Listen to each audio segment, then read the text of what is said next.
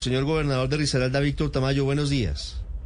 Ricardo, buenos días. Un cordial saludo para usted, para su equipo y para toda la gran audiencia. Permítame inicialmente enviarle desde Blue Radio un mensaje de condolencia a usted y a todos los risaraldenses por esta tragedia que hoy enluta a sus habitantes en el barrio La Esneda. ¿Qué está pasando a esta hora? ¿Cuál es el reporte más reciente que tienen ustedes sobre la tragedia? Sí, Ricardo, muchas gracias por la solidaridad y la hemos venido sintiendo desde muchos sectores. Ayer la gente empezó a llegar a hacer donaciones y buscando cómo colaborar. Esta es una tragedia que se presentó ayer a las seis y media de la mañana. Yo inmediatamente me trasladé al sitio. Eh, durante el transcurso del día se estuvieron removiendo escombros. Fueron varias viviendas sepultadas que cobraron la vida de 14 personas inicialmente y ayer en la noche encontramos un cadáver más para hoy tener una triste realidad de 15 personas muertas, 34 heridos que tenemos en el Hospital San Jorge, que es el hospital nuestro, y en otros centros asistenciales. Eh, eh, anoche, apoyando a la alcaldía de Pereira y a la alcaldía de Los Quebradas, pues estuvimos ayudando con la entrega de ayudas, con la elaboración de comida, ubicando a las gentes en los albergues que lo perdieron todo y aquellas que por riesgo hubo que eh, trasladar a otros sitios, porque en el municipio de Dos Quebradas hubo que trasladar más de 50 familias mm, previendo cualquier situación que se hubiese a presentar. Y esta mañana ya se nos anunció que viene el ministro del Interior con funciones delegatarias en compañía de el ministro de Vivienda para abordar una realidad que tiene hoy Pereira que sin lugar a dudas requiere de la ayuda nacional.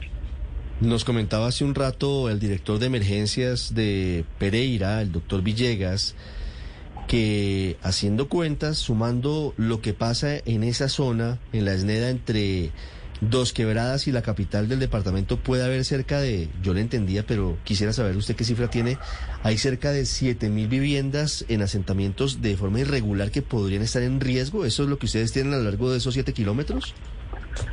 Mire, eh, no es solo hablar de esos siete kilómetros, Ricardo, es que eh, yo lo he dicho que eh, hemos acuñado una frase de la otra Rizaralda y hablamos de la otra Pereira una Pereira muy bonita que seguramente usted ha visitado, de la cual nos sentimos orgullosos, pero otra Pereira que es esa Pereira pobre, una Pereira que hoy tiene, escúcheme el dato, 84 invasiones, podemos estar hablando de cerca de 20 mil personas, muchas de ellas que viven con un piso en tierra, unas guadas, un techo plástico, y que esa es una realidad que se viene presentando desde hace mucho tiempo, de manera que eh, el, problema de magnitudes mayores y obviamente pues requiere la ayuda de todos.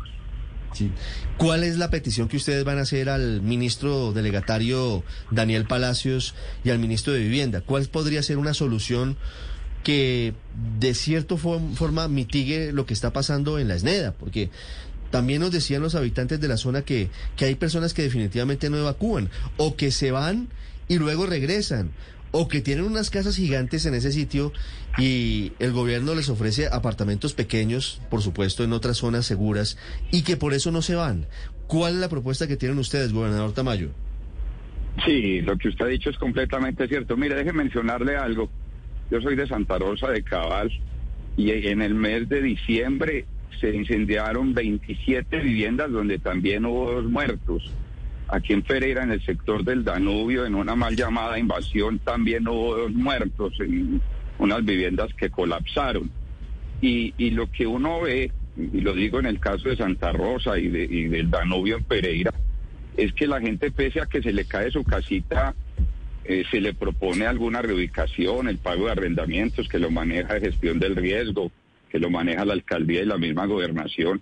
Y ellos prefieren eh, volver a arrancar de cero no se mueven del sitio y si usted va hoy a Santa Rosa de Cabal, al sector que denominan el Barranco, la gente otra vez está construyendo sus casitas en guadua y con un techo encino, en plástico, y no se dejan reubicar. De manera que, por un lado eso y por el otro, lo que usted ha dicho, aquí han habido programas de vivienda en las diferentes alcaldías. Todos han hecho un gran esfuerzo, indiferente de cualquier filiación política, pero por un lado, pues la magnitud es eh, impresionante frente a lo que lo describo, y por el otro la gente se aferra a su vivienda y esa es una situación. Pero pues, gobernador, eh, digamos, en el ejercicio que ustedes han hecho, en el estudio que ustedes han hecho con lo que nos viene contando, que sí se han dado alternativas y opciones para estas personas de fondo, ¿cuál es la razón para que ellos rechacen esa solución y decidan definitivamente seguir en esas invasiones? Lo que pasa es que si a ellos eh, se les ofrece una solución temporal de arrendamiento, pues ellos no la aceptan la solución definitiva se ha presentado y, debo decirle, no tengo el dato, que muchas familias han sido reubicadas en la ciudad de Pereira. Los alcaldes en los últimos periodos han hecho un gran esfuerzo en el sector del Danubio, en el sector, perdón, en el Remanso, en Villa Santana, en Santa Clara. Han habido programas de vivienda que las alcaldías han liderado y mucha gente se ha ido. Otros, como se lo mencionó, no se han querido ir y no se van y regresan a sus sitios con el riesgo que esto conlleva. Gobernador, ¿qué está pasando esta mañana con las familias que debieron dejar las viviendas por el riesgo de que la tierra se siga moviendo? ¿Dónde están y qué necesitan para esas familias que literalmente dejaron todo encerrado esperando que pase esta emergencia? Allí hay que mm, definir dos cosas. Una, en el tema de los quebradas, porque es que el río Tun divide los dos municipios eh, las 52 o 54 familias que hubo que reubicar por prever cualquier situación por parte de la alcaldía de Dos Quebradas con el doctor Diego Ramos, pues se llevaron a escuelas y se llevaron a sitios de albergue.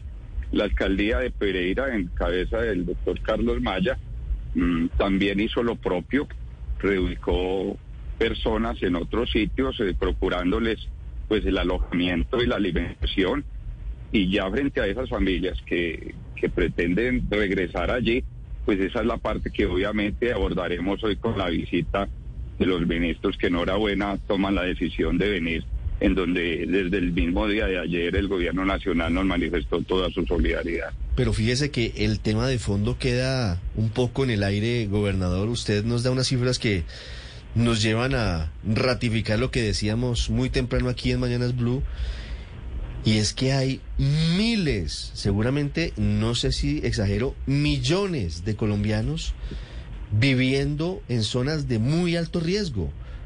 No solamente en las NED, usted me dice hay 84 asentamientos ilegales en 20 mil personas, Ricardo. 20 mil personas. ¿Cuáles son las causas? ¿Cómo atacar las causas de, de esa situación? Sí, mire, eh, qué bueno que ustedes pudieran eh, mostrar esa realidad. Yo procuro hacerlo siempre porque es que, eh, déjenme decirles que esa es una realidad que uno no la puede ocultar. Usted no puede tapar eh, una situación de pobreza que hoy tiene Pereira en esos asentamientos. Es que es persona que eh, además son familias que, que aguantan hambre. Yo tengo un programa que lo denominamos sopas calientes. Nosotros estamos repartiendo hoy seis mil sopas calientes en las mal llamadas invasiones, porque yo prefiero llamarlos asentamientos subnormales eh, para mitigar en algo el hambre. Usted ve que allí hay situaciones donde no hay alcantarilla, eh, paradas unas guaduas con un techo plástico y esa es una realidad impresionante porque es que el cálculo que ustedes hacen está muy cerca de la realidad. Podemos estar hablando de 20 mil personas en Pereira que viven en una situación de anormalidad y eso que pueden ser más, pues restándole a aquellas familias que han sido reubicadas, como lo digo, por las diferentes alcaldías que han hecho un trabajo en ese sentido. Esto solo en Lesneda, gobernador, en, el caso de Pereira, pero en su departamento, ¿cuántos puntos, hablando entre otras cosas que estamos entrando a temporada de invierno, cuántos puntos en este momento han detectado ustedes que representan un riesgo, no solamente porque hay eh, invasiones, sino por diferentes circunstancias? Mire, eh, el departamento de Risaralda ha sido azotado con, el invierno yo he sido gobernador dos veces, gracias a Dios y a la voluntad de Risaralda. A mí me tocó la emergencia del año 2010. Eh, colapsó el departamento, tuvimos muertos. Y este, el año pasado y este ha sido igual. Y, ahí tenemos afectaciones en muchas vías rurales.